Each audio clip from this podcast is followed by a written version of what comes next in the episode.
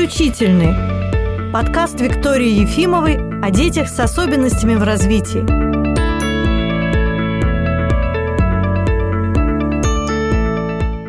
Добрый день, друзья! Сегодня со мной в студии Наталья Валентиновна Нищева. Здравствуйте. Здравствуйте, Виктория Леонидовна. Здравствуйте, родители и коллеги. Я думаю, сегодняшняя тема очень многим будет интересна, потому что мы будем говорить о фонематическом слухе и о фонематических представлениях. Угу. Я со своей точки зрения, Наталья Валентиновна с своей. Попробуем найти общие точки да, не сомневаюсь. Многие родители дошкольников отмечают, что их дети плохо воспринимают речевую информацию, например, в шумных помещениях. Угу. И мы с этим сталкиваемся. Логопеды прекрасно знают, как ты входишь в группу, где дети занимаются своими делами, шумят, и ты зовешь кого-то, кто тебе нужен. Машенька, поди сюда. Никакой реакции. Маша, иди ко мне. Никакой угу. реакции. Маша, я прошу тебя подойти ко мне. На третий или четвертый раз Маша поворачивает голову в твою сторону. Дети не воспринимают практически речь, например, при включенном телевизоре э, не понимают быструю косноязычную речь, речь с большим количеством длинных слов, Эм, новых слов. Интересно, что в последнее время появились родители, которые жалуются на то, что ребенок не понимает того, что говорят ему, когда с ним разговаривают по телефону. Угу. Говорят, что так понимает, а когда по телефону разговаривает, почему-то ничего не понимает. Э, э, специалисты выделяют четыре типа нарушения слуха проводниковая, нейросенсорная, смешанная и центральная неврологическая. Нас в данном случае интересует вот это. Угу. Центральная неврологическая, потому что это именно то, что мы называем нарушением фонематического слуха. Так ведь это? Вы ну, со мной согласны? Я тут угу. так скажу, что вообще, угу. если говорить уж так с точки зрения нейрофизиологии, то угу. какого-то отдельного фонематического слуха, ну, такого, понятно. как нас учили, его не существует, потому угу. что все-таки вот то, о чем вы сейчас говорили, угу. имеет в целом отношение к восприятию речевой информации, да. да, а не к тому, что человек слышит, чем звук ш отличается от звука с. Угу. Это только один из аспектов. Да, да, да. Угу. Вот это нарушение, центральное нарушение слуха, э, это как раз нарушение, которым, которое не лечат оториноларингологи. Угу. Это патология неврологическая, и без специальных исследований не ставится ребенку это, этот диагноз. Ну, тут вообще с этим большие проблемы, потому что угу непонятно, кто вообще должен заниматься этим нарушением. Непонятно. Отоларингологи не занимаются, не занимаются. неврологи э, вообще даже об этом не слышали в большинстве своем, угу. за исключением тех неврологов, которые работают в специализированных центрах, центрах типа нашего да, и читают да, да. англоязычную угу. литературу, где это называется Central Auditory Processing Disorder, и это, этот термин используется с 94 года. Но, как всегда бывает, это хорошо забытое старое, потому что, оказывается, Наталья Николаевна Траугот, знаменитый наш петербургский да. ученый, она об этом писала еще в 70-е годы, и именно она употребила этот термин «центральные слуховые нарушения», но это осталось без внимания. Угу. Когда я это обсуждала на кафедре логопедии, они сказали, ну да, да, что-то такое было вот в работах Траугот, ну, ну Тогда было и же говорили о том, что, ну, они услышали только то, что вот как она сама писала, угу. что они услышали только, что нарушение слуха, и сразу же шквал возмущения. Да, да. И нарушение слуха не может являться ведущим у детей с речевыми нарушениями, просто с речевыми нарушениями. И это как-то было все замято. Да, потому что нас учили, что есть структура угу. дефекта. Да. Либо ребенок плохо говорит, потому что у него что-то с ушами, угу. либо он плохо говорит, потому что у него что-то с мозгами, скажу угу. так прямо, да.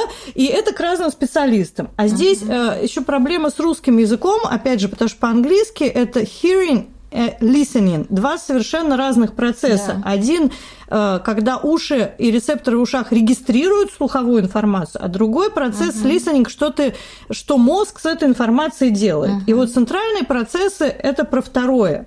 А по-русски это очень сложно различить, потому что это слышать и слушать. Многие люди вообще uh-huh. даже между этими двумя словами тоже uh-huh. в силу своих особенностей разницы uh-huh. не слышат. Хотя на самом деле это совершенно разные. Разные процессы. Да, слышать и слушать.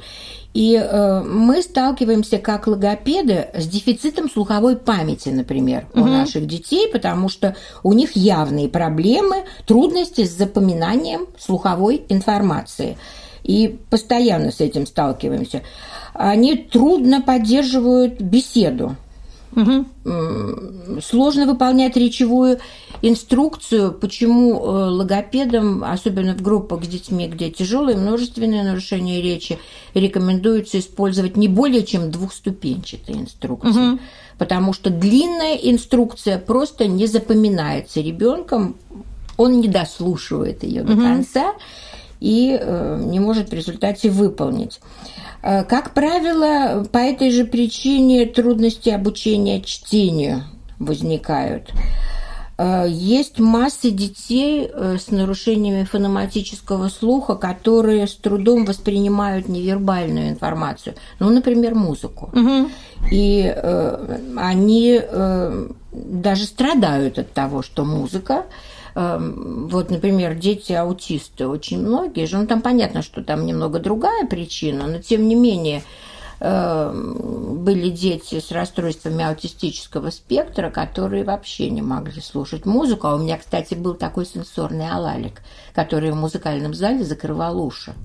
А у нас было по этому поводу очень много таких интересных опытов, когда на первый взгляд казалось, что ребенок не может слышать музыку, он закрывает уши. Вот uh-huh. у нас была такая девочка, uh-huh. Соня, которая просто врывалась везде, где была музыка, и начинала все в комнате крушить. А дальше постепенно выяснилось, что это uh-huh. ребенок с абсолютным слухом, и она не могла слушать некачественную музыку. Uh-huh. То есть она выбирала определенных пианистов в интернете, там uh-huh. прямо заказывала на музыкальном занятии. То есть это тоже такой uh-huh. интересный момент. Uh-huh. У многих детей с аутизмом, наоборот, слуховое восприятие обострено обострено, да, угу. да, да. Я тоже такого угу. ребенка видела. И, кстати, мама мне его рассказывала, что они приехали в гости, стоял рояль в комнате, и тихонечко звучала музыка Чайковского. Угу. Он сидел, сидел, слушал, а потом подошел и сыграл и начал играть. Од, од, одним пальцем, угу. но он начал играть то, что он слышал. Угу. Вот и говорят, что вот и они стали заниматься музыкой, в общем. Он вот как важно это заметить да. и этим воспользоваться. Угу. Да. Если говорить о коррекции и лечения неврологического нарушения слуха, то нужно говорить об улучшении восприятия ребенком слуховой информации. Мы должны делать все, чтобы улучшить восприятие ребенком слуховой информации. Должны улучшать когнитивные речевые навыки ребенка, естественно, и качество слухового сигнала. Вот, а не качественной музыки, uh-huh. кстати, да? Какие подходы к лечению детей с фонетико-фонематическим недоразвитием речи, uh-huh. с которыми мы работаем? Стимулирующая лекарственная терапия многими неврологами назначается, массаж речевых точек и зон, занятия с логопедом, конечно, тренирующие слух процедуры и тренинги фонематического слуха, но я думаю, что вам об этом не нужно рассказывать, потому что у вас и Fast Pivot программа, да, и Томатис же тоже у вас конечно. делают, да, вот, которые... In Time, еще TLP, да. верботональный метод. Ну, сейчас гораздо чего, да. шире уже угу. стал спектр этих, вот. И что касается педагогов и родителей, родителей нужно помнить о том, что если у ребенка нарушение фонематического слуха, мы очень поможем ребенку, если будем говорить медленно, четко произносить слова, правильно произносить все звуки. Если не будем строить сложных и длинных фраз, мы уже говорили, что длинную фразу мы с трудом дослушиваем до конца, то есть слушаем, но не слышим. Использовать зрительную поддержку в дополнение к речевой информации. Ну и каковы принципы работы учителя-логопеда, если говорить про логопеда по развитию фонематических процессов у детей? Конечно, нужно четко выстроить систему работы. Здесь это очень важный момент. Соблюдать этапы, исключение слов. Э, логопеды много занимаются звуковым анализом, постоянно делают одни и те же ошибки. Я уже сколько лет об этом говорю. Ну, во-первых, не перебарщивать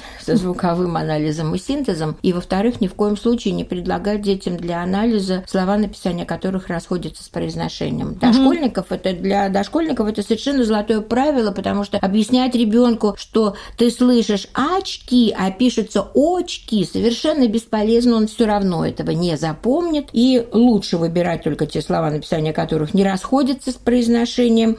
Особенно это касается звуков О и Э. Они могут быть в начале слова только в ударной позиции, потому что когда логопед долго мучает ребенка, какой звук ты слышишь в слове электричка? И ребенок говорит, что он слышит звук И, он прав угу. совершенно. Логопед ты хочет услышать безграмотно, да. что ребенок слышит звук Э, а вообще там И в степени Э на самом деле. У нас э, был такой случай, когда девочка, дочка нашего старшего воспитателя пришла к маме и сказала, мама, наша логопед малообразованная. Мама спрашивает, почему? Ну, потому что она сказала, что в слове «окно» надо звук «о» найти в начале. Ну, в конце это там «о», а в начале-то там его и не было никогда.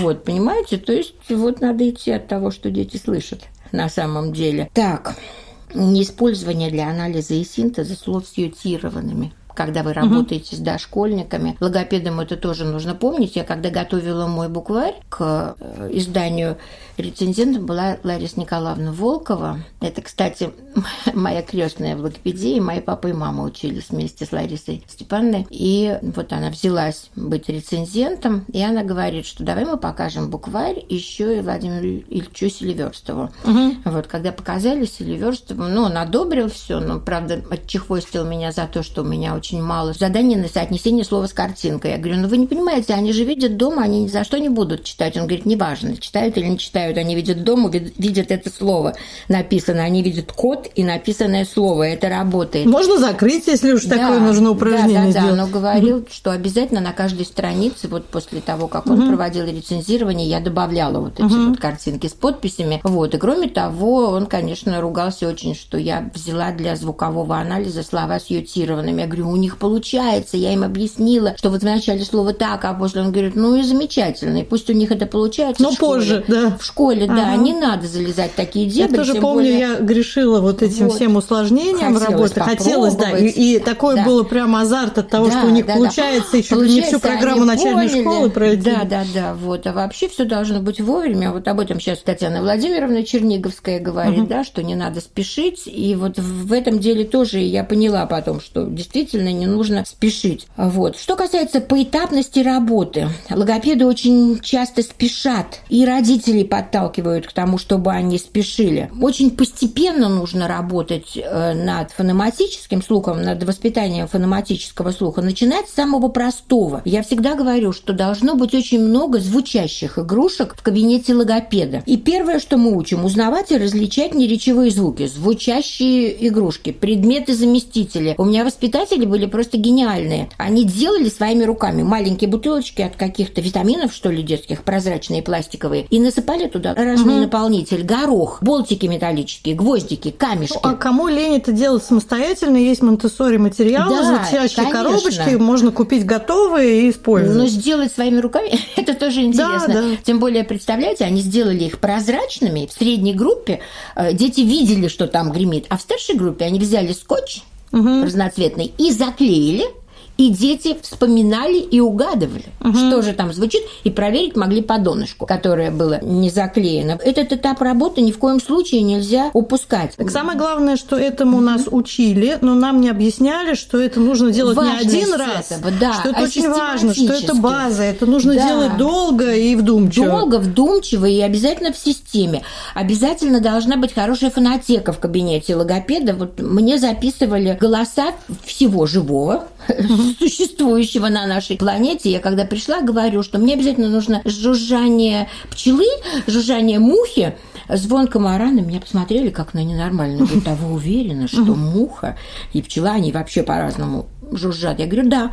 А потом какая-то картина была, и я там задаю вопросы, какие звуки вы слышите, угу. когда смотрите на эту картину «Болото в лесу», и там кулики. И я им написала «Крик кулика». И они мне звонят и говорят, Наталья Валентиновна, а который вам из куликов нужен? Вот такой кулик, такой кулик, и там пять видов куликов. Я думаю, так отомстили мне за жужжание мухи и комара.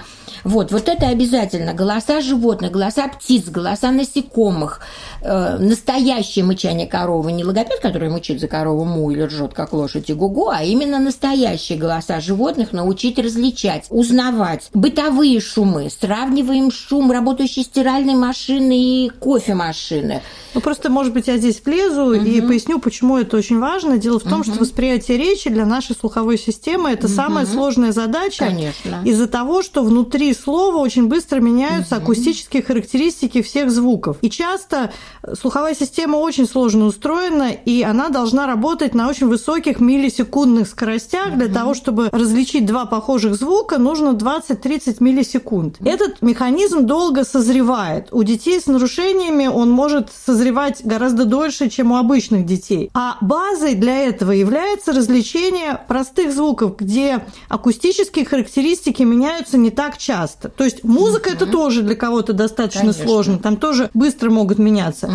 А вот там мычание и кваканье это да. уже легче. Или там какие-то шумовые музыкальные инструменты. Угу. Поэтому нужно натренировать слуховую систему на таких простых вещах для того, чтобы подготовить фундамент для сложного. Если у ребенка все в порядке, этот этап проскакивает незаметно. Быстро очень, конечно. Но начинать работать с детьми с речевыми нарушениями, особенно с тяжелыми, обязательно нужно Именно не упуская этот этап. Да. И здесь больше я бы порекомендовала опираться на звуки, которые издают реальные предметы, угу. а записи уже только потом. Да, да, угу. да, конечно.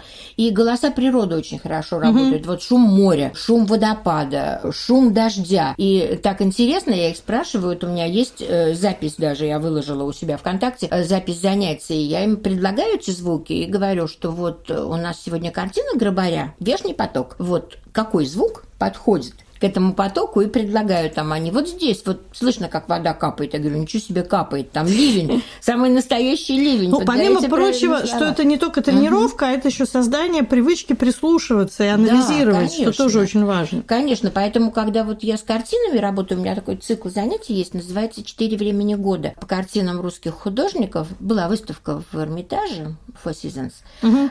картины из запасников русского музея. Мы как-то проезжали мимо я увидела и пошли на эту выставку. Выставка была потрясающая, интерактивная. Во-первых, картины из запасников, которых мы не видим практически в корпусе Бенуа. А во-вторых, интерактивная. Представляете, там по залу, там четыре зала было на каждое время года. Идешь в зал зима, и там у тебя под ногами хрустит снег. Какая прелесть. Вот. Повешена кисия на потолке. В зал где-то входишь, и там вдруг дождь хлынул, и все приседают при входе в этот зал. Очень интересно было. Я поняла, что надо повезти туда детей. Мы поехали рано, попросили, чтобы нас пустили пораньше нашем музее. И мы обошли эти четыре зала, смотрели эти картины, валялись на этом снегу. Здорово. Нам сказали, что можно поваляться, топали по лужам, которые были на э, полу в зале лета. А пятый зал, там можно было послушать времена года Чайковского и Вивальди. И я думала, что мы уже до этого не дойдем. Мы прослушали все. Все, что нам предложили, все отрывки прослушали, получили такое удовольствие. И потом я вот сделала цикл этих занятий и спрашивала там по каждой картине, а вот какие звуки вы слышите, когда смотрите на эту картину. А вот здесь вот какие звуки? У меня с инсталляцией в Эрмитаже был менее mm-hmm. приятный опыт. Там э, в главном штабе теперь mm-hmm. современное искусство. Мы mm-hmm. тоже зашли в один зал, mm-hmm. где стояли такие стеклянные стены и mm-hmm. были подвешены чучелы кошек и звуки раздавались э, истошное мяуканье и царапание, как будто когтями по стеклу. Зачем такое современное искусство, непонятно. Находиться там в этом зале было невозможно. Но это тоже такой мультисенсорный опыт. Да, да, да. Но здесь вот это очень интересно было. И потом самое интересное, что э, когда мы закончили работу вот с этим циклом, дети сами там какую-то картину я предложила, они мне вдруг, а я представляю, что здесь вот ветер шумит в ветвях деревьев. Я думаю, нормально нормально, Пошло никто не дело. спрашивал. Да. Значит, да, они уже сами. Вот. Важно не упускать вот это, конечно. Определение направления звука. Это тоже важно для наших детей, потому что вот это шумное помещение, когда он не слышит, как ты его зовешь, это как раз вот это вот определение направления звука. Работа с ритмом, потому что у наших детей, у всех проблемы с ритмом, с ритмической организацией речи. Ну и сюда уже пошла, конечно, работа, вот, э, с которой начинается, собственно, развитие фонематических процессов. Это развлечение, узнавание развлечения простых классных звуков. С чего мы начинаем? Да? Звук А, звук И, звук У, звук О, э, дифференциация этих звуков, э, анализ и синтез слияний простых звуков, выделение гласных в начале слова, потом в середине слова, ну и так далее. Ну, просто хочется, чтобы чтобы нас услышали, что к этой работе, которой логопеды занимаются угу. с огромным удовольствием, угу. нужно подготовиться. Конечно. И должен быть огромный подготовительный этап. Угу. Я тут тоже вклинюсь немножко. Мы начали с того, угу. что действительно многие дети плохо слышат в шуме. Угу. И поскольку слуховая система, то, что в мозге происходит, она многоступенчата, это дефицит, как правило, в стволе мозга, потому что там есть угу. такая нисходящая слуховая система, позволяющая в автоматическом режиме выделять основной акустический сигнал, даже если он тише, чем шум, угу. и сосредотачиваться на нем. То есть это не про волю человека, а про то, что это происходит автоматически. То есть если у той Машеньки, которую позвали в группе, все работает угу. автоматически, ей не надо напрягаться, она услышала. Не работает, она только может вот сидеть и ждать, когда придут и позовут. И, ну, за рамки нашего подкаста выходят разговоры про диагностику и всякие аппаратные методы коррекции, но есть очень простые вещи, которые помогут детям вот с этой проблемой, осложняя дело реверберация. То есть угу. вот звук, когда он начинает отражаться многократно от угу. разных стен, появляются там такие вот, ну, как эхо, да, если простыми да, словами да, сказать. И ребенок с этими дисфункциями не может определить, с какой стороны доносится звук. Угу. Поэтому хорошо, когда в помещении, где проводятся занятия, есть занавески, ковры, я не знаю, как э, Роспотребнадзор на это реагирует, пробковые доски, то есть предметы, которые будут уменьшать реверберацию. Тогда будет легче восприниматься речь, потому что вспомните, если в бассейне начать разговаривать, угу. вы там стоите на расстоянии трех метров, уже ничего не понятно. Второй важный момент в общении с детьми, у которых есть такие дефициты, для нашего слухового восприятия важно, чтобы звук воспринимался двумя ушами, и чтобы расстояние до двух ушей при речи было одинаковым. То есть получается, что для таких детей оптимальное положение логопеда не сбоку там перед зеркалом, да. когда они сидят, а напротив. В этом случае мозгу не надо проводить сложные расчеты, да. когда там в какое ухо влетел звук. Там еще недостаточно изученный механизм, каким образом мозг определяет, с какой стороны звук доносится. Там и вестибулярная система в этом участвует, и форма ушей важна, и то, что происходит в мозге. Но вот зная, как это устроено, мы все-таки можем немножко этим детям облегчить ситуацию, даже если у нас нет возможности послать их там на томатис и быстренько это все там поправлять. Поправить. Угу. Поэтому вот я еще раз говорю, что здесь очень важна система. Вот мы постепенно готовили к ребенку, чтобы он начал воспринимать вот эти простые гласные звуки, различать их, узнавать их. Обязательно различение звуков по силе, высоте и скорости. Это очень важно для восприятия речи в дальнейшем. Различение длинных и коротких слов. Тоже, как правило, это очень быстро. Дали два раза на занятии задание, да, у Фильчева это написано. Ну, вот два раза дали, все, и забыли про угу. это. На самом деле это надо повторять. Различение правильно и неправильно звучащих слов – это тоже обязательно, это тоже очень важный этап. Конечно, очень сложно с нашими детьми формирование понятия о твердости, мягкости согласных, о глухости, звонкости согласных, учитывая особенности их восприятия, не спешить с этим. Не спешить. Я сталкиваюсь с тем, что уже в начале старшей группы э, логопеды начинают знакомить с буквами и сразу же эта э, буква обозначает твердый звук и мягкий звук. И угу. чем отличаются эти звуки? А это бесполезно. Ребенок этого пока не слышит и пока этого не поймет. Не спешить с этим. Твердость, мягкость, глухость, звонкость только тогда, когда увидели, что ребенок к этому готов. Вот э, сейчас я хочу тоже нашим слушателям предложить задуматься. Раньше нас учили, что где-то к 5-6 годам нормотипичный uh-huh. ребенок начинает uh-huh. различать звуки. Uh-huh. По современным данным, уже в возрасте 9 месяцев ребенок различает да. все звуки родного, родного языка. языка. А до этого он uh-huh. был еще круче, потому что он умел различать звуки всех, всех языков. языков. Потому что гулять все дети всех народов мира абсолютно одинаково. Да, а в 9 месяцев uh-huh. он уже сосредоточился на, на родном своем. языке, на своем. Uh-huh. А теперь представьте себе, сколько лет задержка, если для ребенка в 5 лет Проблема. представляет трудности угу. различить похожие звуки. Угу. И э, насколько много нужно прикладывать усилий, чтобы усовершенствовать работу всех уровней слуховой системы угу. и работу вестибулярной системы для того, чтобы это действительно заработало.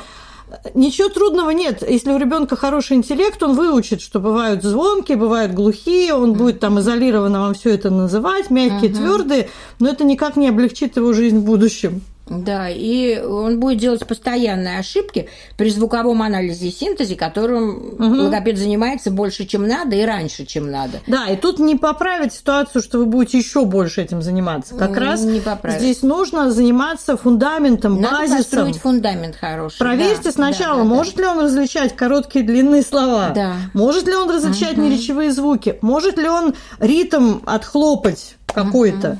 И если он этого не может, то перескакивает через эти э, этапы просто преступно, потому что вы занимаетесь не тем, чем надо. Да, и окончательно запутываете ребенка. Самое элементарное, слышит ли он, что в слове кот три звука. Угу. Если он слышит безошибочно, и в слове кот три звука, и в слове дом три звука, вот тогда можно начинать заниматься звуковым анализом и синтезом слов. А если он не понимает, ну, а далеко не, не все в дошкольном возрасте дойдут до этого. Да. К сожалению. Да, особенно если неправильно научили выделять угу. согласные, когда логопеды вместо того, чтобы выделять конечный согласный, вот первые этапы это выделение конечного согласного, когда мы подошли в слове дом, какой мы слышим звук? М. Он очень хорошо слышен. Когда мы научились выделять в слове дом, то потом мы уже знаем, что это звук м, то потом в слове мак они выделят именно звук м, а не ма. Угу. Как э, сделает ребенок, если его начинают учить выделять звук начальный согласный. Конечно, в слове кот будет первый звук ко, а в слове мак будет первый звук ма. Вот и все.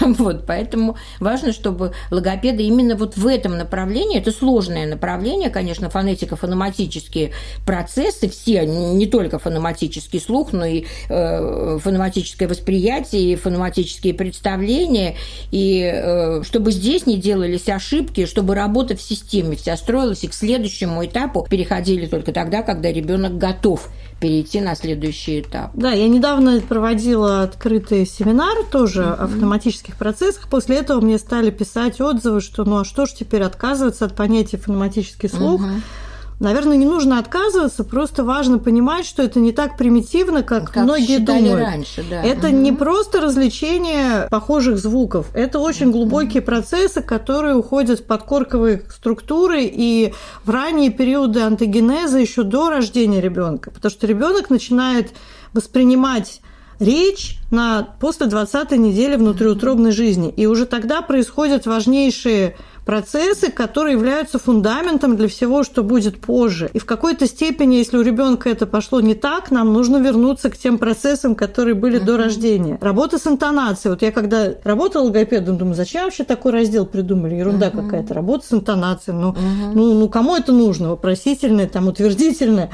Но если у ребенка проблемы с этим, двигаться дальше нельзя. Значит, нужно работать с музыкой, с какими-то стихами, чтобы он научился это различать. Потому что для нас, для специалистов, это будет означать, что созрели те внутренние связи в слуховой системе, которые позволяют это делать. И только тогда можно уже заниматься обучением грамоте и вот этими всеми звонкими, глухими, да, да, да. мягкими, твердыми. И раз вы уже сказали вот про то, что ребенок на 20-й неделе внутриутробного развития начинает слышать угу. э, и различать звуки, говорят, что именно в это время он начинает узнавать голос мамы. Безусловно, Реагировать конечно. на голос мамы это хорошо видно на УЗИ, и поэтому будущие мамы, которые думают о развитии речи своего малыша, могут уже в это время начинать общаться с ним, рассказывать ему потешки, песенки. Петь, э, если умеете. Да, да. А, неважно, главное, ну, если что хотите, он будет, да. слышать, будет слышать голос мамы. Я когда вот набрала в первый раз группу двухлеток, я стала говорить о том, что нужно петь колыбельные песни. А мне мама говорит, не умею петь. Я говорю, неважно. На какую мелодию, какой у вас слух, главное, чтобы он мамин голос слышал. Вот это самое важное. Что я часто задумываюсь о том, что сейчас же очень много детей, и не только с аутизмом, угу. которые не реагируют на мамин голос. Да, Для них мамин да. голос не является важным стимулом, а угу. это эволюционно очень неправильно, потому что вот ребенок родился, его выживание зависит от мамы. Естественно, угу. он с первых часов, там, с первых минут жизни реагирует да, да, да. и на мамино лицо, и на мамин голос. И здесь возникает возникает вопрос, а почему вдруг так стало много таких детей? Вот раньше их столько не было, а сейчас есть. И с одной стороны, здесь можно подумать о том, что еще внутриутробно происходят какие-то вещи, из-за которых происходит незрелость еще до родов угу. вот этих вот э, связей внутренних в слуховой системе. А другая вещь совершенно простая, потому что люди стали меньше разговаривать из-за того, что сейчас часть коммуникации переместилась э, в гаджеты, и мы переписываемся. Да. и если... очень много времени проводит. Да, беременная женщина да. сидит дома, смотрит там угу. какие-то сериалы пишет своим подружкам э, сообщения. Если даже раньше мама то же самое, она просто болтала по телефону, даже она не разговаривала со своим угу. еще не родившимся ребенком, так или иначе он все равно ее голос слышал. Все да. равно процесс происходил. Не все на самом деле готовы, если они еще не видели своего ребенка, не все могут с ним разговаривать, не все такие продвинутые. Хотя это здорово, и я согласна с Натальей Валентиной, это нужно. думал, что у меня какие-то осложнения ну, когда я со своим животиком разговариваю. А, ну, не все могут, да, но просто разговаривать с другими людьми, со своим мужем, с членами семьи, а этого стало меньше. Меньше, меньше. И, возможно, это как раз тот фактор риска, который усугубляет те возможные неврологические проблемы, которые там из-за гипоксии или чего-то возникают. Нет, то, что родители сейчас мало говорят с детьми и забывают, что речь только в живом общении развивается, они думают, что они в 4 месяца посадили перед ребенком, повесили гаджет, и ребенок смотрит замечательные мультфильмы, развивающие, развиваются. Ребенок, во-первых, видит только яркие световые пятна, как оказывается, и слышит звуки отдельные. А вот опять же про звуки вы сказали, угу. что э, совершенно справедливо, что есть дети, которые не могут по телефону воспринимать да, речь. Да, да. И дело угу. в том, что в гаджетах и в телефоне угу. там в частотном диапазоне усеченный вариант. Наша речь, особенно угу. на русском языке, гораздо более широким частотным диапазоном обладает, что помогает нам. Ты, может, там где-то не дослышал, но за счет каких-то других частот ты восполнил информацию. Ведь на самом деле люди со слуховыми аппаратами часто не могут разговаривать по телефону, мобильному особенно. Именно потому, что там такой усеченный, упрощенный вариант, чтобы все это влезло в эту маленькую коробочку. Вот, поэтому родителям очень хочется напомнить, что надо разговаривать с детьми, надо разговаривать как можно больше с детьми, особенно когда они совсем маленькие. Меня всегда спрашивали, почему мои дети не орут, когда вот мы ходили загорать в поликлинику, и там mm все мамы одновременно раздевают, раздевают, mm и всех орут, а у меня нет. А я говорю, а вы не видите, что я без конца ему что-то рассказываю, я ему читаю все потешки подряд, которые помню, уже потешки забыла, уже начинаю. Мой дядя самых честных правил, когда не в шутку mm не мог, а он все равно слушает внимательно и смотрит на меня, и не, не плачет. С детьми надо разговаривать. Меня в свое время потрясло стихотворение известное «Мама, мама, мама дома, мамы нет» мама да, да, вышла да, в интернет. Угу. Вот, чтобы мамы были меньше в интернете, чтобы мамы больше были со своими детьми, чтобы они больше общались. И если вы не можете придумать, что говорить, допустим, своему ребенку, которого вы еще не видели, который у вас там внутри сидит, угу. можно книжку вслух почитать. Да, тоже хороший вариант. И детям с первых дней жизни можно читать вслух книги, и тогда это решит тоже частично проблему. Русские народные потешки великолепный вариант, который он потом будет узнавать. Они действительно узнают. Я вот на своем старшем сыне точно поняла, что они узнают то, что слышали, когда были там. Да-да-да. Э, нас пригласили на концерт Песнеров в Октябрьский, и, наверное, восьмой месяц у меня уже где-то был. Э, сходили на концерт, получили впечатление. Интересно, когда Илья родился и услышал музыку эту, он сразу начал на нее реагировать. У нас песнеры были любимым ансамблем. И танцевать и хлопать в ладоши он начал именно под них. Мы видели, как он радуется, ручками сразу начинает крутить. А я радуюсь тому, что мы э, с Натальей Валентиной на одной волне, потому что мы не договаривались перед подкастом, собственно говоря, о чем мы будем да. говорить. И был шанс, что у нас возникнут какие-то противоречия, но противоречия не возникло. Ну, правда, вот все разы, на самом самом деле, когда мы что-то делали совместно, мы были на одной волне. Поэтому, наверное, мы на этом будем закругляться. Спасибо, и что вы были с нами. Спасибо, Виктория И до новых встреч. Спасибо, замечательно.